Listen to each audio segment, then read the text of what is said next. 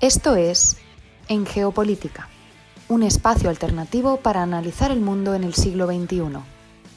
Escúchanos en iVoox, Anchor, Spotify y Google Podcast.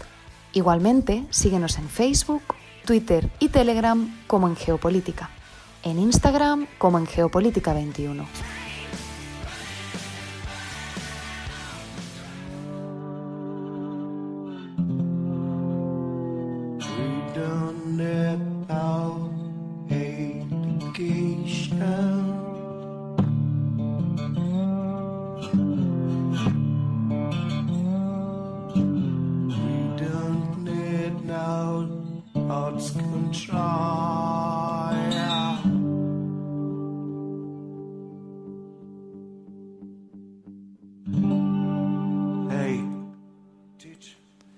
Y con este cover de Another Brick in the Wall abrimos el programa del día de hoy, domingo 18 de julio de 2021. Iniciamos esta transmisión desde la ciudad de Bogotá. Los acompaña Fernando Galindo y les agradezco a todas las personas que nos sintonizan en América Latina, el Caribe y España a través de la plataforma radiolibre.cc. Igualmente, saludamos a quienes nos escuchan como podcast en estas y otras geografías en iBox, Anchor, Spotify, TuneIn, Apple Podcast y Google Podcast. Esto es En Geopolítica, un espacio alternativo para analizar el mundo en el siglo XXI. Bienvenidos.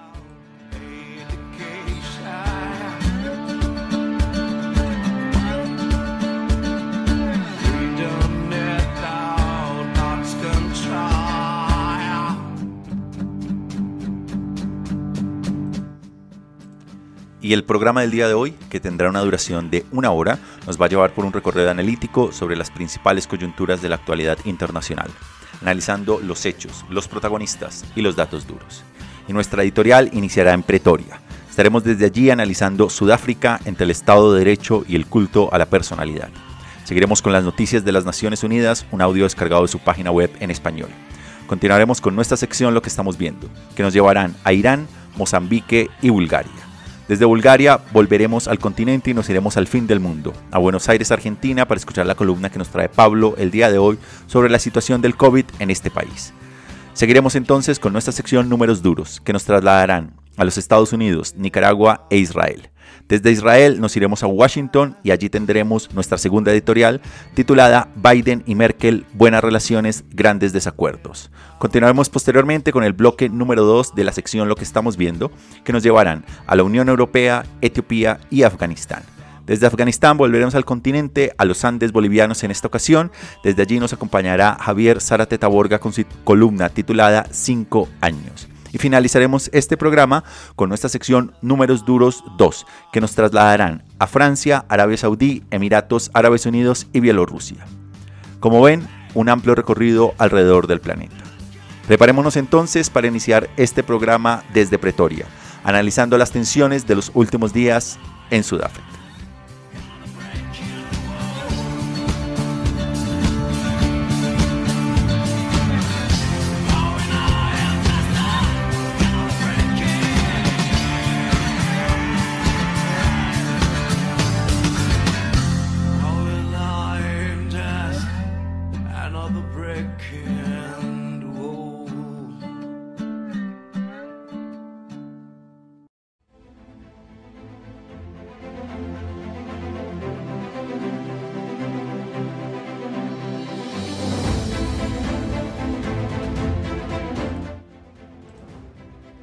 Sudáfrica entre el Estado de Derecho y el culto a la personalidad.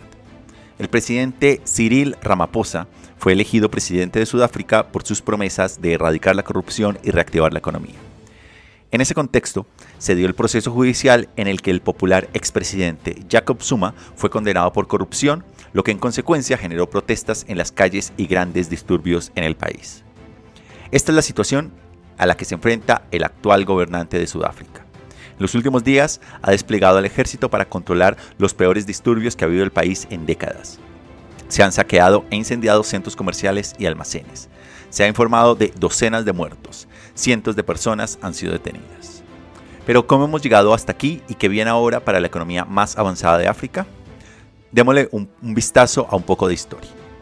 El mes pasado, el Tribunal Supremo de Sudáfrica condenó al expresidente Jacob Zuma a 15 meses de prisión por no presentarse a una vista sobre las acusaciones de corrupción durante su presidencia que duró desde el año 2009 al 2018.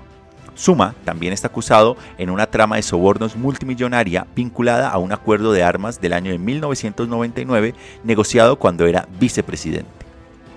Tras rechazar inicialmente la orden judicial, se entregó y ahí empezaron los problemas. Zuma es una figura complicada. Es un político carismático de la lucha contra el apartheid que estuvo encarcelado junto a Nelson Mandela. Llegó a liderar incluso el Congreso Nacional Africano, el partido político más poderoso de Sudáfrica, y fue elegido presidente en el año 2018.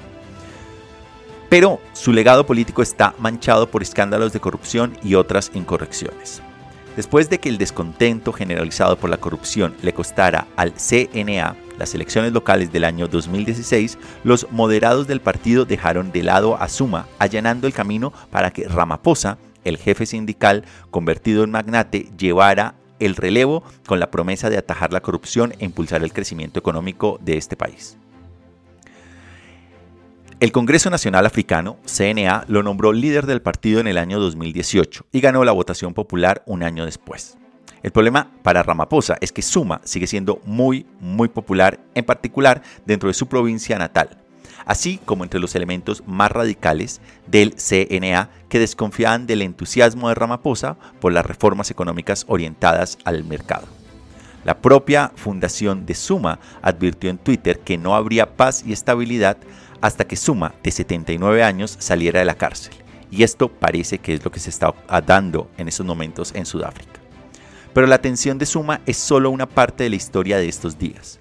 Puede que el encarcelamiento de este viejo político haya encendido la mecha de las protestas, pero la dinamita la han puesto otros. En primer lugar, Sudáfrica sigue tambaleándose por la pandemia. El país ya ha registrado la mayor tasa de mortalidad por cada 100.000 habitantes de África y la décima más alta del mundo.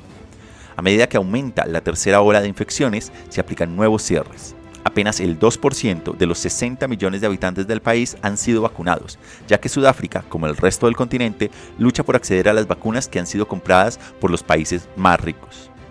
A esto se suma una situación socioeconómica ya de por sí grave. La tasa de desempleo supera el 30% en general, pero casi la mitad de los menores de 35 años no tienen trabajo. Las divisiones raciales siguen siendo profundas más de un cuarto siglo después del fin del apartheid. Dos tercios de los sudafricanos negros viven en la pobreza. Y en el año 2019 el Banco Mundial calificó a Sudáfrica como el país económicamente más desigual del mundo. Parte de la razón de que las cosas estén mal es precisamente la corrupción. El país ocupa el puesto 69 de 180 países en el último índice de percepción de la corrupción de Transparencia Internacional y de hecho ha bajado 5 puestos en la última década. Todos estos actos de corrupción privan de recursos y oportunidades a todos los sudafricanos, pero sobre todo a los más desfavorecidos. Lo que nos lleva de nuevo a las protestas y los disturbios de los últimos días. Pedir cuentas a un poderoso exdirigente por la corrupción es una señal fuerte, pero con las calles en llamas por hacer precisamente esto, Sudáfrica se enfrenta a una cuestión crítica. ¿Qué prevalecerá entonces? ¿El Estado de Derecho o el culto a la personalidad. De esta manera entonces abrimos el programa del día de hoy. Vámonos directamente a escuchar el audio que hemos descargado de las noticias de las Naciones Unidas en español para esta ocasión. Estas son las noticias más destacadas de las Naciones Unidas con Antonio Lafuente. Ante los informes de que numerosos manifestantes han sido detenidos en Cuba desde el domingo, la alta comisionada de las Naciones Unidas para los Derechos Humanos ha hecho el viernes un llamado a la urgente liberación de todos aquellos que han sido detenidos por ejercer su derecho a la libertad de reunión pacífica o a la libertad de opinión y expresión. Estoy muy preocupada por el presunto uso excesivo de la fuerza en contra de manifestantes en Cuba y el arresto de un gran número de personas, entre ellas varios periodistas, dijo Michelle Bachelet. Es especialmente preocupante que entre los detenidos haya personas presuntamente incomunicadas y personas cuyo paradero se desconoce. Todas las personas detenidas por ejercer sus derechos deben ser liberadas urgentemente, añadió. Además, lamentó profundamente la muerte de un manifestante en el contexto de las protestas en La Habana y pide que haya una investigación independiente, transparente y eficaz que lleve a los responsables a ser sancionados. También pidió que se restablezca plenamente el acceso a Internet y a las redes sociales, al tiempo que reiteró su llamado al levantamiento del embargo de Estados Unidos, dado su impacto negativo en los derechos humanos de los cubanos, incluido su derecho a la salud. Y seguimos hablando de derechos humanos. Expertos de la ONU han pedido al gobierno de la India que detenga los desalojos de unas 100.000 personas, entre ellas 20.000 niños, que comenzaron esta semana en medio de las lluvias monzónicas y de la pandemia de COVID-19. Los desahucios se deben a la demolición de las viviendas en una aldea del estado de Haryana que fue construida en terrenos forestales protegidos. Sin embargo, los expertos señalan que en realidad el bosque fue destruido hace décadas por la minería pesada. Hacemos un llamamiento al gobierno indio para que respete sus propias leyes y su propio objetivo de eliminar la falta de vivienda para el año 2022 y para que salve las casas de 100.000 personas que proceden en su mayoría de comunidades minoritarias y marginadas, señalaron los expertos. Es especialmente importante que los residentes se mantengan a salvo durante la pandemia. Y cambiamos de asunto a uno que afecta a todos en el hemisferio norte. Las olas de calor sin precedentes, el frío, las inundaciones y las sequías extremas que está viviendo esta parte del mundo muestran un patrón meteorológico muy poco habitual, según la Organización Meteorológica Mundial. La agencia de la ONU recuerda que se ha documentado que el cambio climático, causado por las emisiones de gases de efecto invernadero, está conectado con estos fenómenos. La OMM asegura que, por ejemplo, la ola de calor que batió récords en algunas zonas de Estados Unidos y Canadá a finales de junio habría sido prácticamente imposible según los datos de que dispone esta agencia, la ola de calor fue al menos 150 veces más probable que en circunstancias normales si la acción del hombre no hubiera alterado la atmósfera. Y observamos ahora la tregua olímpica. Dentro de unos días, atletas de todo el mundo se reunirán en Japón para la celebración de los Juegos Olímpicos y Paralímpicos. Para participar en ellos han tenido que superar enormes obstáculos en plena pandemia del COVID-19, ha asegurado el secretario general de la ONU en su mensaje con motivo de la tregua olímpica, un llamamiento tradicional para silenciar las armas mientras se celebran los Juegos. Antonio Guterres pidió que los pueblos y las naciones aprovechen este respiro temporal para establecer ceses al fuego duraderos y encontrar caminos hacia una paz sostenible. Buscar la paz y unirse en torno a objetivos comunes es aún más importante este año, en el que nos esforzamos por acabar con la pandemia y avanzar hacia una recuperación mundial sólida, sostenible e inclusiva. Hago un llamado a todas las partes en conflicto para que observen la tregua olímpica durante los Juegos Olímpicos y Paralímpicos de Tokio y para que la consoliden en las próximas semanas y meses, dijo Antonio Guterres. Y hasta aquí las noticias más destacadas de las Naciones Unidas.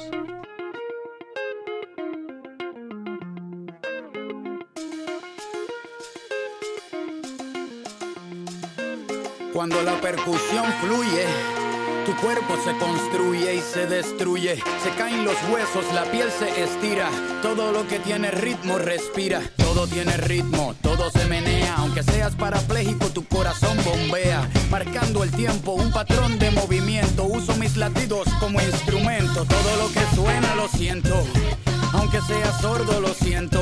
Hay que moverse, hay que asumir el rol como los alrededor del sol. La misma órbita, diferente velocidad, desafiando la ley de gravedad. El volumen de tu cuerpo dando un concierto como un huracán moviendo el viento. Todo se mueve, la tierra se mueve, las piernas se mueven, el agua se mueve, el tiempo se mueve, la sangre se mueve. Cuando yo recito, tú te mueves.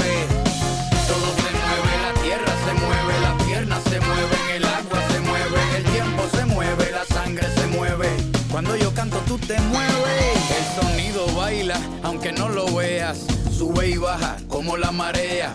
Si te detienes, el corazón se atora. Lo que no se mueve, no se mejora, se enferma y se queda quieto. No se reproduce, envejece sin nietos. Por eso no hay excusa para el que no menea. Si no tienes cuerpo, menea las ideas. Por Dios, menea lo que sea. Si no fue la cuti, te va a dar con la correa. No te justifique, no quiero quejas. Si te aburres solo, pues busca una pareja. Perú,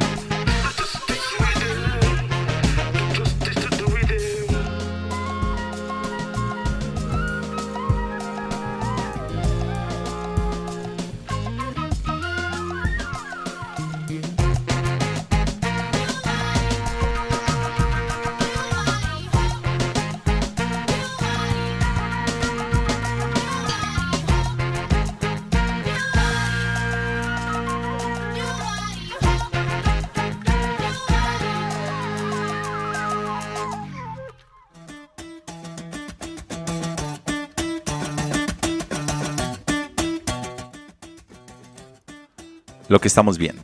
Nos vamos a ir a Irak.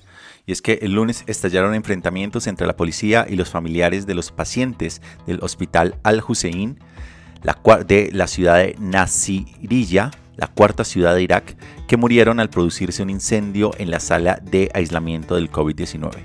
Al menos 92 personas murieron y decenas resultaron heridas al incendiarse este pabellón construido hace unos meses para gestionar el brote de COVID. Esta catástrofe se produce en un momento en el que la crisis por el COVID ha puesto a prueba el ya de por sí débil sistema sanitario del país, lo que ha provocado más de 1,4 millones de infecciones y al menos 17 mil muertes por COVID en todo Irak. El incendio del lunes se produce meses después de que un incendio mortal en un hospital en Bagdad matara al menos a 89 personas. El primer ministro Mustafa al-Kadhimi ha ordenado la suspensión y la detención de los funcionarios de sanidad y defensa, pero no está claro si esta medida será suficiente para aplacar a los furiosos iraquíes que se están levantando tras años de abandono, estancamiento económico, guerra y ahora pandemia. De hecho, muchos iraquíes que han salido a la calle en los últimos meses se hacen la siguiente pregunta. ¿Qué tienen que perder? Solo el 2,5% de la población iraquí ha recibido una dosis de la vacuna contra el COVID-19. Desde Irak nos vamos entonces a Mozambique. Y es que la Unión Europea anunció el lunes que establecerá una nueva misión militar en Mozambique para ayudar al gobierno a hacer frente a una insurgencia islámica cada vez más desatada que se ha apoderado de grandes franjas del territorio en el noreste del país. Portugal, antiguo colonizador de Mozambique, ya está entrenando a las tropas mozambiqueñas y dirigirá la misión sobre el terreno. Al igual que la operación de la Unión Europea lanzada en Mali en el año 2013, las tropas europeas entrenarán a los soldados y ayudarán a reconstruir las infraestructuras, pero no participarán en misiones de combate. No está claro si el bloque de los 27 miembros enviará equipo militar. Durante más de tres años, los combatientes del grupo militante Al-Shabaab que afirman tener lazos con el Estado Islámico han llevado a cabo una insurgencia brutal en la provincia de Cabo Delgado que ha matado a miles de personas y ha desplazado a más de 700.000. Al principio de este año, los soldados de las Fuerzas Especiales estadounidenses comenzaron a entrenar a las tropas mozambiqueñas como parte de un esfuerzo para socavar a la insurgencia en el noreste de este país. Y desde Mozambique nos vamos entonces a Bulgaria. Y es que una vez escrutado el 99% de los votos de las elecciones nacionales del domingo en Bulgaria, el ex líder de un grupo de rock punk y es una persona, quien es también una personalidad de la televisión, Slavi Trifonov, se define, que se define a sí mismo como un antipolítico, es el favorito para encabezar el próximo gobierno de Bulgaria. Hasta el momento, el partido de Trisovnov eh, ha obtenido el 23% del 24% de los votos y solo el 0,2% puntos porcentuales delante del Partido Conservador del ex primer ministro Boyko Borisbo.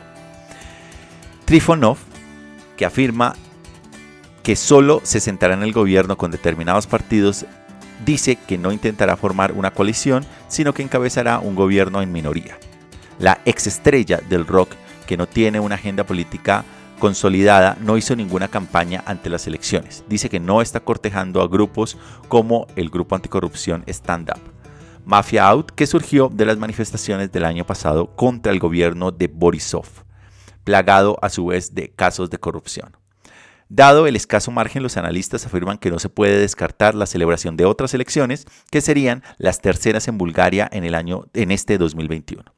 En cualquier caso, es probable que este resultado marque el fin de los poderes de los años de poder de Borisov, una época caracterizada por sucesivos escándalos de corrupción y acusaciones de vínculos con grupos de delincuencia organizada. De esta manera entonces vamos a viajar desde Bulgaria y nos vamos a ir ahora al fin del mundo, a Buenos Aires, Argentina, para escuchar la columna que nos trae Pablo el día de hoy.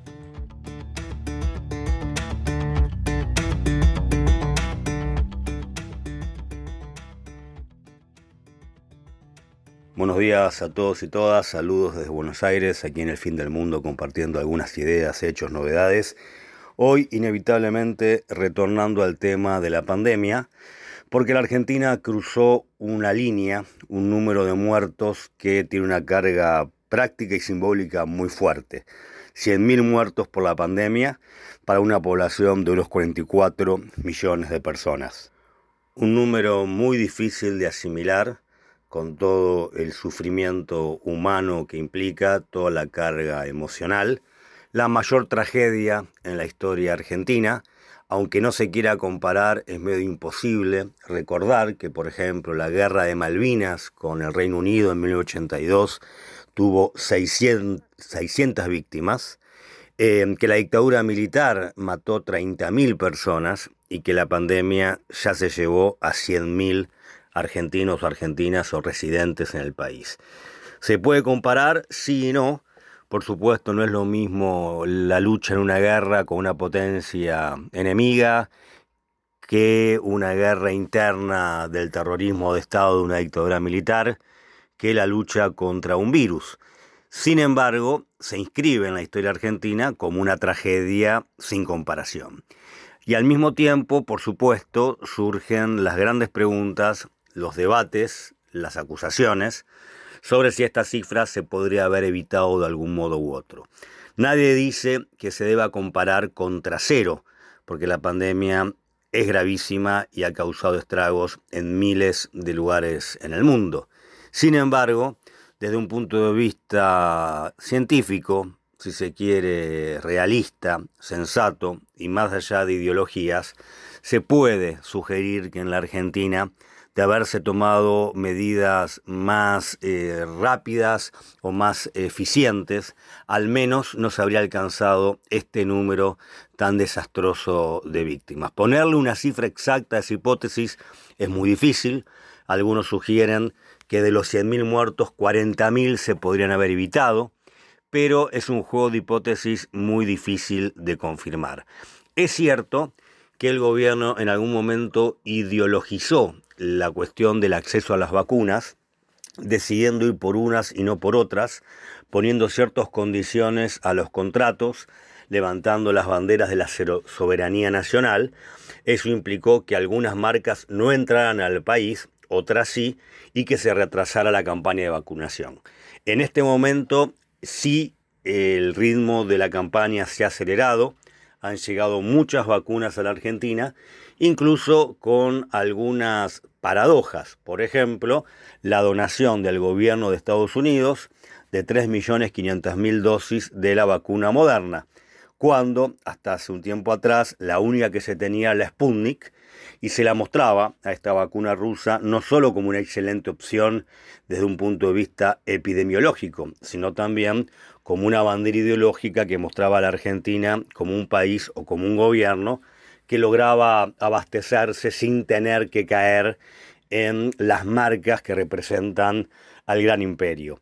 Esto ha implicado obviamente también ciertas paradojas que el gobierno de un modo u otro debe salir a explicar, ahora que se aceptan y con mucho agradecimiento los 3.500.000 dosis que manda Estados Unidos, y la oposición también, por supuesto, hace su juego, ideologizando, intentando sacar partido de esta llegada de las, de las dosis de la vacuna moderna. De un modo u otro, 100.000 muertos para una Argentina que además de lidiar con la pandemia, pasa una situación económica crítica y encara dentro de unos meses unas elecciones de medio término para renovar las cámaras del Congreso, que ya están implicando toda una serie de discusión y de demostración de las miserias que atraviesan la Argentina, porque lo que menos se escucha y lo que menos se ve son debates sobre las respuestas a fondo que el país necesita y un debate, en cambio, mucho más mezquino sobre el lugar que ocuparán los candidatos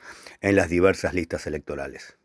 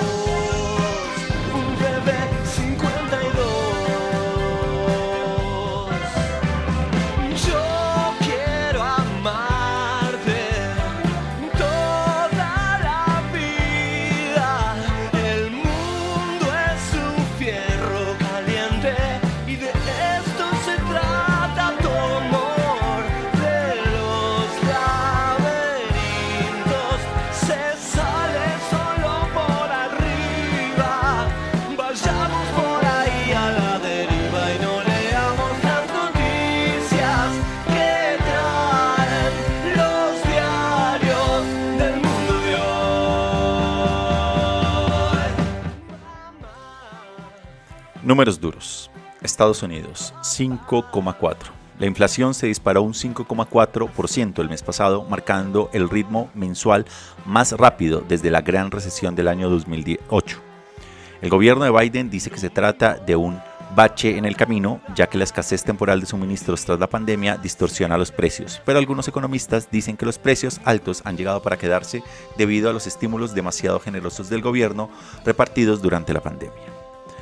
Desde allí nos vamos a Nicaragua y Estados Unidos. 100. El Departamento de Estados Unidos suprimió el lunes los visados de viaje de 100 legisladores, jueces y fiscales nicaragüenses que han respaldado al gobierno de Daniel Ortega. Ortega, que opta por su cuarto mandato en las elecciones generales de noviembre, ha detenido en los últimos meses a varios candidatos de la oposición y hace un tiempo que la comunidad internacional le califica con rótulos de eh, violador de derechos humanos.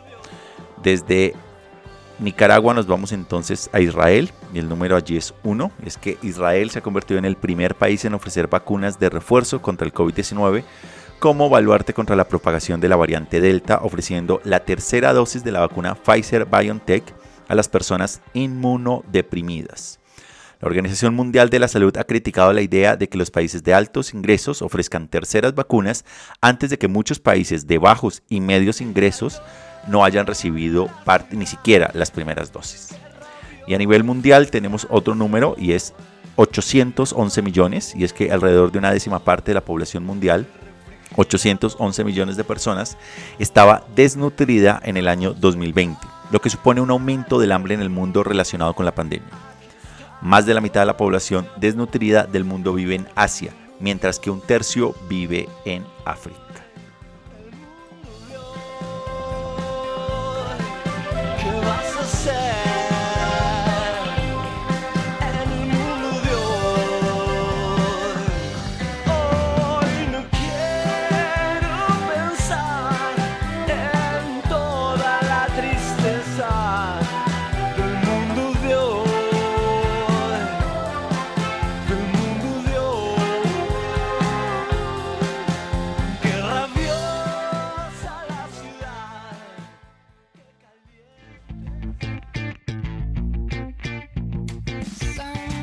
Esto es En Geopolítica, un espacio alternativo para analizar el mundo en el siglo XXI.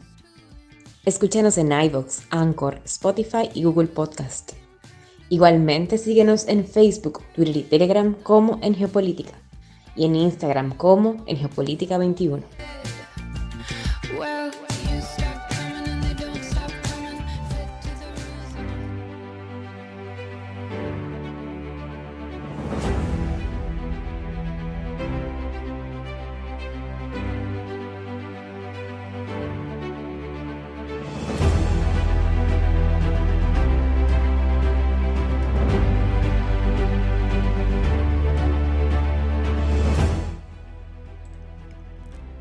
Biden y Merkel.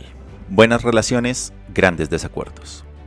Cuando se trata de Estados Unidos, la canciller alemana Angela Merkel ha visto muchas cosas en los últimos 16 años. Ha capeado la arrogancia de la presidencia de George Bush.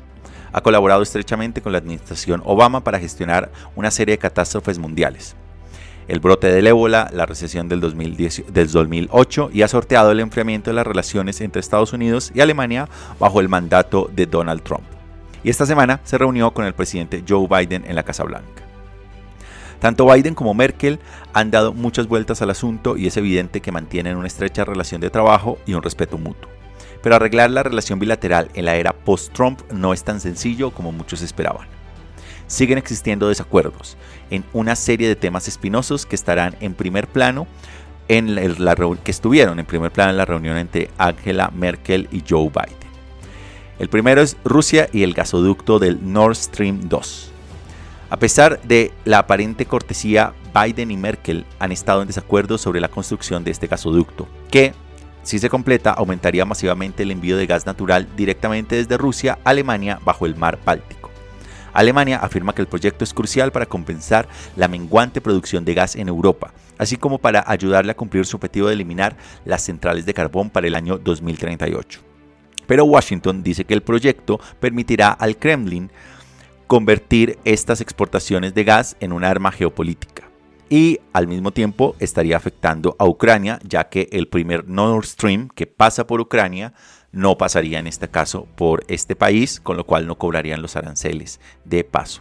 Hasta ahora, este país ha sido un importante estado de tránsito para las exportaciones del gas ruso con destino a Europa pero este Nord Stream 2 permite al Kremlin cortarle el gas al Kiev sin perjudicar a sus principales consumidores de la Unión Europea. Merkel dijo esta semana que Alemania salvaguardará los intereses ucranianos, pero parece que Kiev no está muy convencido. Como parte de un intento de arreglar las cosas con Alemania, Biden renunció recientemente a las sanciones impuestas por la administración Trump a la empresa que está detrás del Nord Stream 2 pero la medida le valió muchas condenas en su país, ya que tanto republicanos como demócratas pidieron que la decisión, dijeron que la decisión era una ventaja para Rusia. Otro de los temas que está allí es Afganistán y la OTAN. y es que si Washington está molesto por la acción unilateral de Alemania con el Nord Stream 2, Berlín está igualmente enfadado por el plan de retirada de Estados Unidos en Afganistán que fue aprobado sin ninguna consulta con los alemanes. Y es que Alemania ha sido el segundo país con mayor presencia militar en Afganistán, enviando a 150.000 soldados en las últimas dos décadas. Además, los alemanes siguen desconfiando después de que Trump anunciara el año pasado que Estados Unidos retiraría 12.000 soldados estacionados en Alemania sin ofrecer ninguna justificación estratégica para ello. Aunque Biden se retractó, el hecho de que Estados Unidos actúe en solitario en Afganistán no ha hecho más que reforzar el recelo de los alemanes. Otro de los elementos que está allí son las relaciones con China.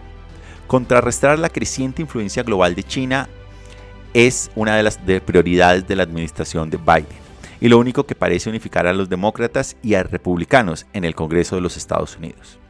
El presidente estadounidense ha dicho que la cooperación de los aliados europeos y de Asia-Pacífico es clave para contener a China. Pero Merkel, por su parte, ha tratado de impulsar los lazos de la Unión Europea con Pekín y ha apoyado durante mucho tiempo un acuerdo de inversión entre la Unión Europea y China, ahora estancado incluso a pesar de las objeciones de los Estados Unidos. El desacuerdo también se extiende a las telecomunicaciones chinas.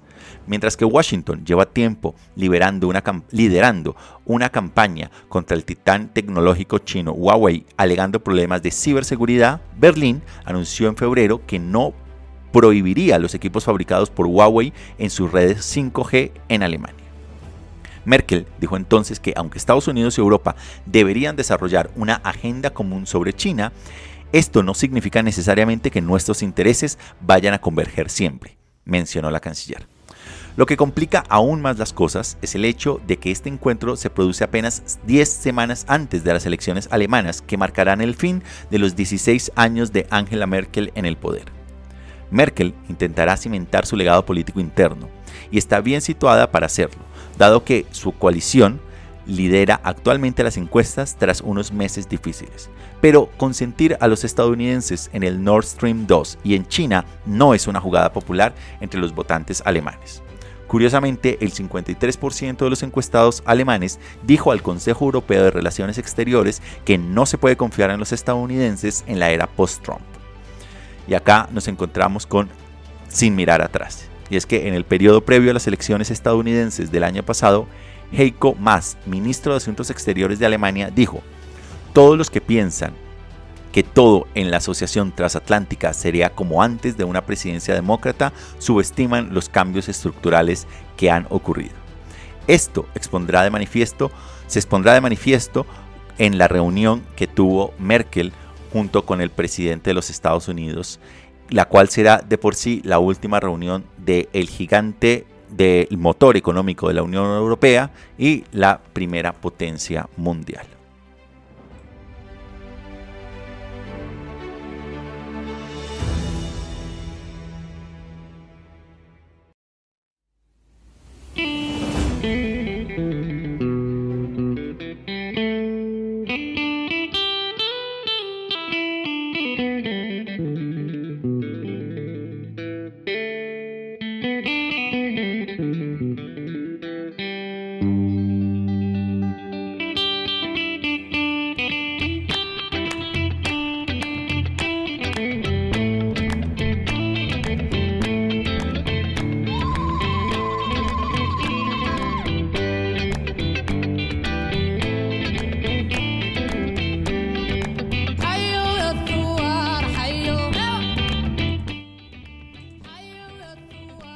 Que estamos viendo. Nos vamos a ir a la Unión Europea, a Etiopía y a Afganistán. Iniciemos entonces en la Unión Europea.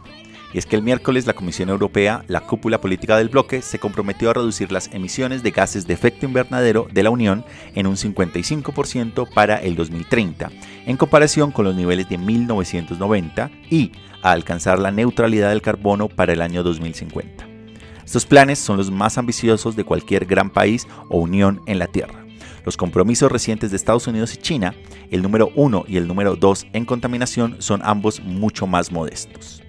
Las propuestas de la Unión Europea incluyen nuevos regímenes de comercio de emisiones, inversiones en tecnología verde, ayuda a los vehículos eléctricos y apoyo financiero para que las comunidades con menos ingresos adopten tecnologías limpias.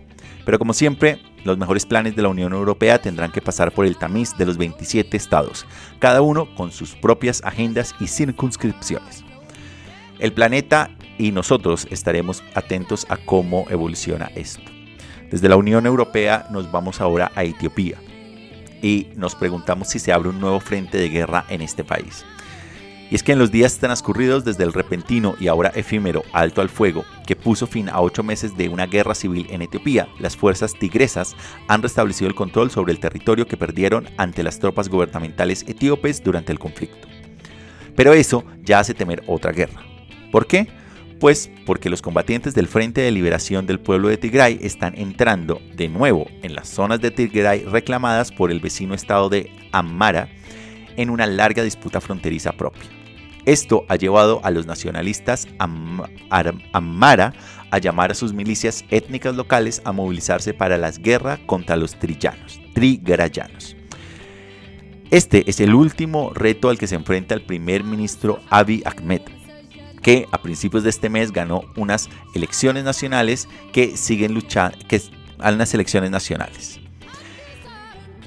Desde acá nos vamos entonces, ahora desde Etiopía nos vamos a Afganistán y a los movimientos fronterizos de los talibanes. Y es que los talibanes afirman haber ganado un gran premio en su búsqueda de 20 años para recuperar el control total de Afganistán.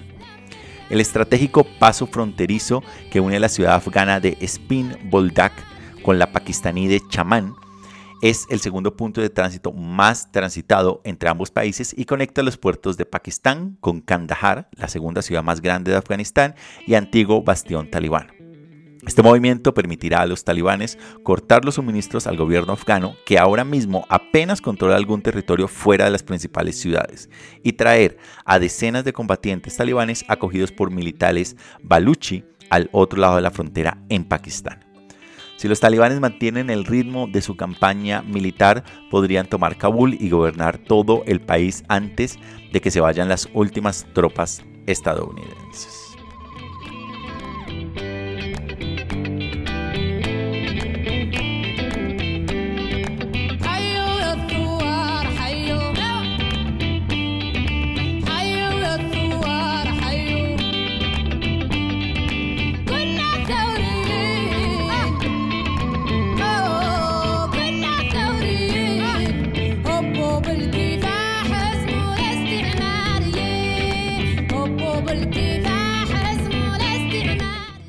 Nos vamos ahora directamente a la ciudad de La Paz para escuchar la columna que nos trae Javier Zarate Taborga el día de hoy titulada 5 años. Conectamos entonces con Bolivia.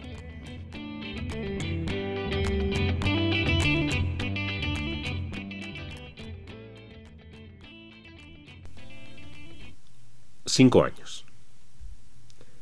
Hace un lustro se produjo en Turquía un intento de golpe de Estado contra el gobierno de Recep Erdogan. Y hasta ahora las consecuencias se siguen produciendo.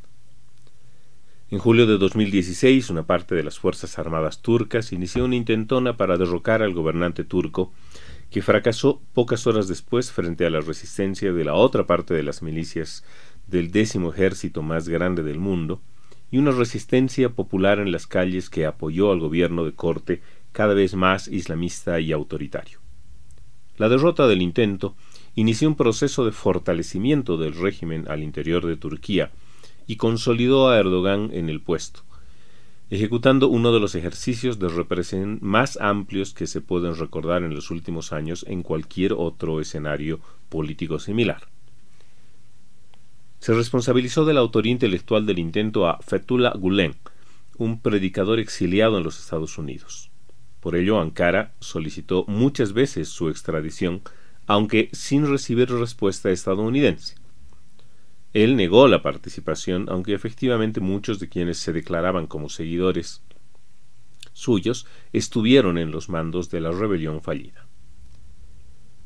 Se iniciaron más de 300 procesos judiciales y el año 2019 terminó el más sonado de estos juicios, sentenciando a 151 personas a 141 cadenas perpetuas a cada una. Por las 139 muertes producidas, el intento de magnicidio supuestamente contra Erdogan y sedición.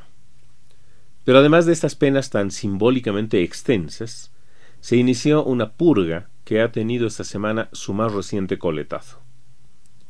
Este lunes se dispuso la expulsión de las Fuerzas Armadas y en algunos casos la detención de más de dos centenares de miembros de los ejércitos, últimas víctimas de más de dos centenares de miles de miembros de las Fuerzas Armadas, policiales, docentes y autoridades universitarias, funcionarios públicos de la Administración de Justicia, de la Administración Estatal Nacional y de otros gobiernos regionales, miembros del profesorado de otros niveles y otras personas que fueron procesadas o simplemente retiradas de sus puestos de trabajo, con el argumento que compartían las ideas del clérigo acusado y que por lo tanto eran enemigos del régimen y, ergo, del país.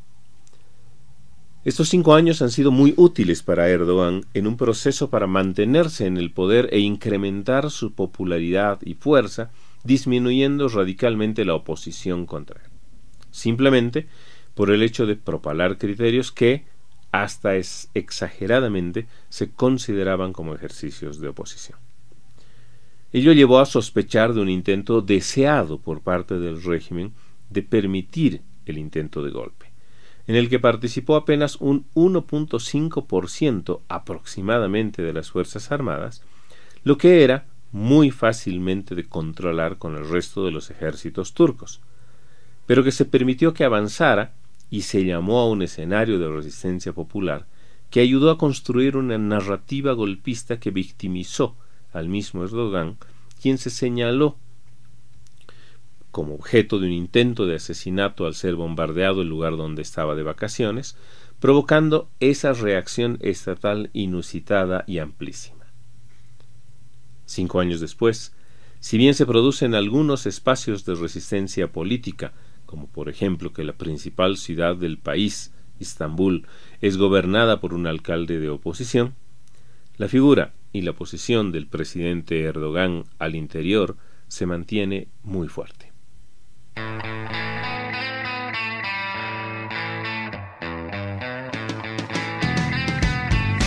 fucking fun boys and girls. You know why?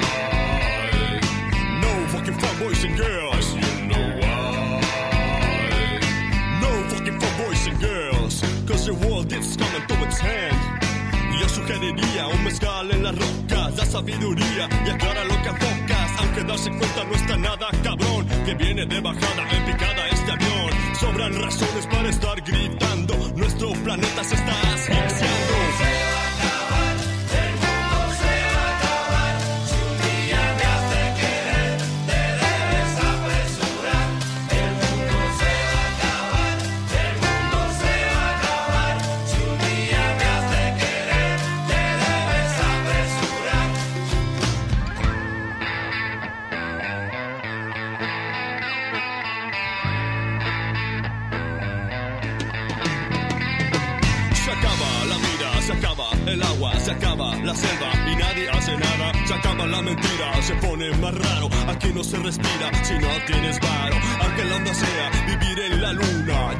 Pensándome de comer esa tuna. Ha sido pesado vivir los 90. La banda Pachoca sigue bien contenta.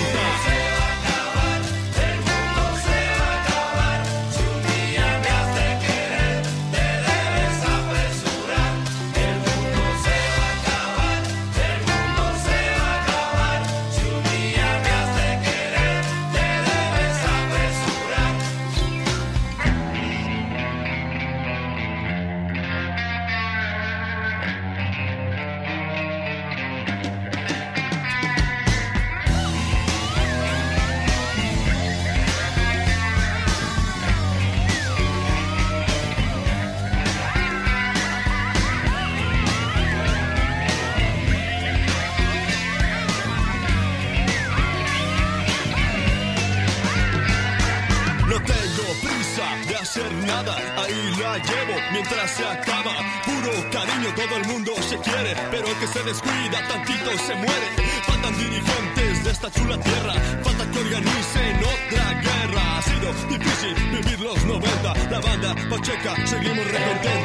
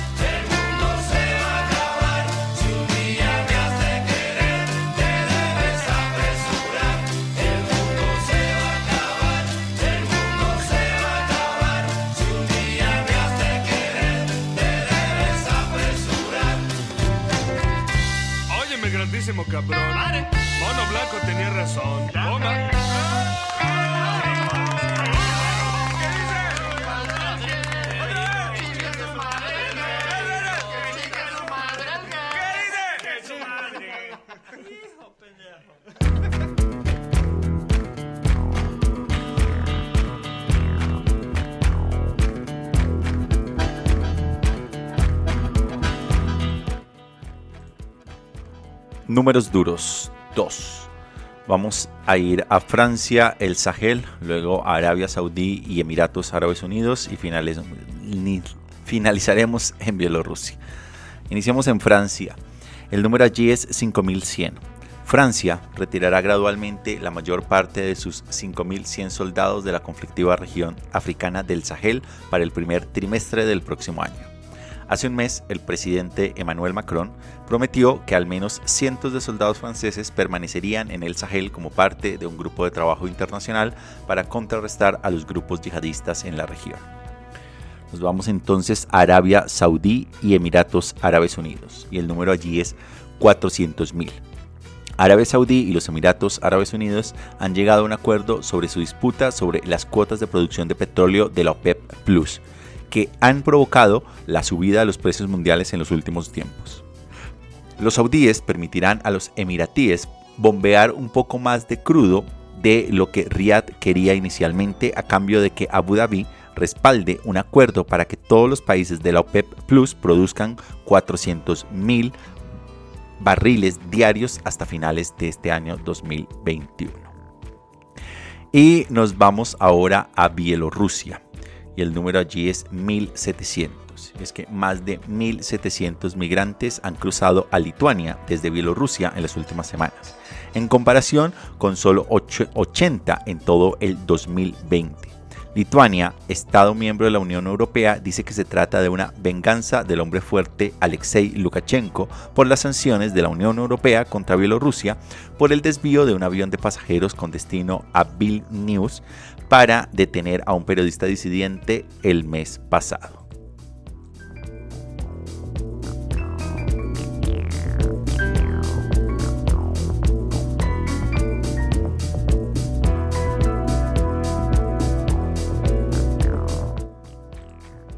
Y de esta manera llegamos al final del programa del día de hoy.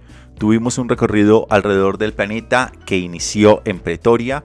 Estuvimos desde allí analizando Sudáfrica entre el Estado de Derecho y el culto a la personalidad, lo que viene pasando en este país en los últimos días con las protestas. Continuamos posteriormente con las noticias de las Naciones Unidas, un audio descargado de su página web en español. Seguimos con nuestro primer bloque de lo que estamos viendo que nos llevó a Irak, Mozambique y Bulgaria. Posteriormente viajamos al fin del mundo a Buenos Aires, Argentina, para escuchar la columna que nos compartió Pablo el día de hoy sobre la situación del COVID en este país. Continuamos posteriormente con el primer bloque de nuestra sección Números Duros que nos llevó a los Estados Unidos, Nicaragua e Israel. Desde Israel nos fuimos a Washington y estuvimos allí analizando la reunión entre Biden y Merkel, buenas relaciones y grandes desacuerdos entre las tensiones que existen entre los Estados Unidos y Alemania. Continuamos posteriormente con lo que estamos viendo en su segundo bloque que nos llevó a la Unión Europea, Etiopía y Afganistán. Seguimos posteriormente y volvimos al continente, a la ciudad de La Paz, para escuchar la columna que nos trajo Javier Zarateta Borga titulada 5 años sobre la situación política 5 años después del golpe de Estado en Turquía. Y finalizamos este recorrido alrededor del planeta con nuestro segundo bloque de la sección Números Duros que nos llevó a Francia, Arabia Saudí, Emiratos Árabes Unidos y Bielorrusia. Les agradezco a todos ustedes por su sintonía y por escucharnos a modo podcast en diferentes lugares del planeta. Les invitamos a que si no lo están, se suscriban gratis en cualquiera de las plataformas en las que estamos, iBox, Anchor, Spotify, TuneIn, Apple Podcast y Google Podcast a que nos sigan en Facebook, Twitter, Telegram e Instagram y también a que nos visiten en nuestra página web en geopolítica.com. Igualmente, a que si les gusta el programa y quieren apoyarnos, lo compartan en sus redes para así seguir llegando a más personas. Yo me despido aquí, los acompañó Fernando Galindo desde la ciudad de Bogotá, les deseo un feliz resto de semana y nos encontramos en la siguiente emisión. Hasta la próxima.